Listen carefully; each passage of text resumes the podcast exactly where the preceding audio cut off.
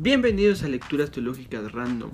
Hoy vamos a empezar una nueva serie de Warhard Pannenberg, una historia de la filosofía desde la idea de Dios.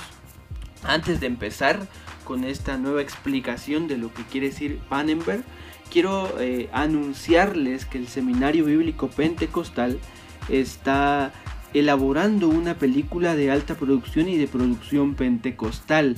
Es tal vez la primera película de producción pentecostal que vamos a ver eh, que significa mucho para la iglesia en este nuevo aporte. La película Para esto nací es la historia de Nevidime, una joven que descubre por sí misma una vocación de liderazgo, que puede aportar eh, fe e interés hacia el prójimo y que demuestra una figura de Dios que se compromete con el herido y con el débil. Espero yo que ustedes puedan eh, enriquecerse con esta nueva producción. Yo les voy a dejar aquí en la descripción las redes sociales del Seminario Bíblico Pentecostal para que estén muy al pendiente de cuándo empieza esta producción. Bueno. Was ich damit erreichen wollte, ursprünglich nicht ein Buch. Warhard Pannenberg fue un teólogo alemán muy reconocido por sus trabajos antropológicos y también por implementar una idea filosófica a, a, Dios. De hecho, tiene muchos libros.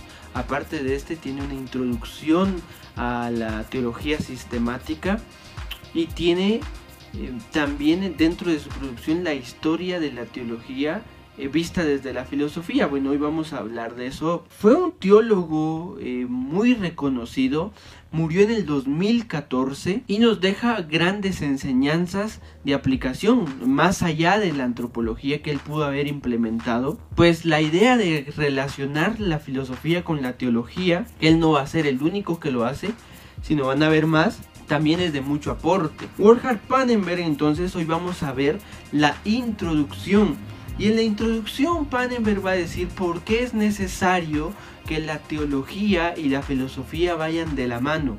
Y es necesario porque para entender entonces el texto bíblico y, y, los procesos de pensamiento teológico hay que hacer dos cosas. Número uno, hay que tener una exégesis crítica muy buena, pero también hay que tener una teología sistemática alimentada por el pensamiento en el que cada época va pasando. Eh, Pannenberg dice que no se puede hacer juicio de esto eh, sin pensar, no se puede hacer teología sin pensar en la filosofía como la primera. ¿Por qué la filosofía es primero? Porque los teólogos eh, primeros teólogos bebieron mucho de la filosofía griega. De hecho, los griegos empezaron a filosofar acerca de Dios. Pero no el Dios eh, que nosotros conocemos, ese Dios heredado del judaísmo, sino ellos comienzan a especular desde los dioses de la mitología griega. Al parecer entonces todos los presocráticos los que son anteriores a Sócrates, pensaron que no podían encontrar un Dios en esos elementos naturales como el agua, como el fuego. Y por lo mismo entonces empezaron a pensar en un solo Dios y un solo origen. Panimer va a decir, si hay un solo Dios o si pensamos en la idea de Dios en la filosofía, la filosofía rápidamente va a retomar la idea del Dios de los orígenes, ese Dios que inicia todo en la vida del hombre. ¿Por qué? Porque pensar en Dios automáticamente nos lleva a nosotros a pensar en los orígenes del hombre, porque Dios es el que da los orígenes del hombre. Entonces, para hacer doctrina, dice Pannenberg, hay dos cosas muy importantes. Número uno, la historia filosófica y número dos, una exégesis correcta al texto. Entonces necesitamos historia de la filosofía sumado a conocimientos exegéticos. ¿Por qué? Porque la filosofía va a poner el discurso sobre Dios. Entonces necesitamos poner a prueba a Dios, dice la filosofía. Pero los filósofos primero ponen a prueba los dioses de la mitología y luego cuando surge el cristianismo se pone a prueba Jesús de Nazaret, que es el único Dios y por lo tanto tiene que ser el Dios de los orígenes. Por eso la filosofía va a tener que preguntarse si en realidad Dios es un Dios judío. ¿Por qué? Porque a ellos no, no se les concibe mucho esto. Entonces dentro de esto, eh, ellos van a alcanzar a decir Dios, a pesar de que está en la figura de Jesús de Nazaret, puede ser un Dios más universal. Es curioso que todos comenzaron eh, empezando de Genófanes a, pensar en un solo Dios y luego en la Edad Media que se empieza a constituir ese Dios un poquito más arraigado hasta Hegel donde llega el concepto de religión un poquito más eh, fundamentado pero donde la, la filosofía empieza a desvincularse totalmente de la religión va a ser con la llegada de Friedrich Nietzsche. De hecho, eh, al inicio los teólogos, filósofos que estaban, criticaban mucho a, a sus dioses, criticaban mucho la religión, pero después fueron adoptando y fueron adoptándolo tanto así que los primeros eh, filósofos como Genófanes, como todos los presocráticos, van a pensar en ese antropomorfismo si son de verdad figuras verdaderas de Dios.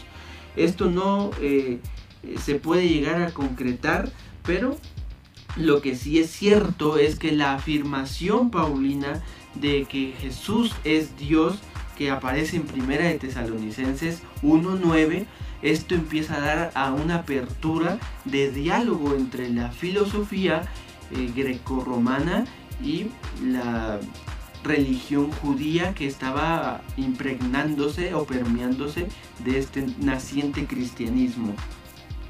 Entonces, ¿cuál es la primera crítica de la filosofía a la religión?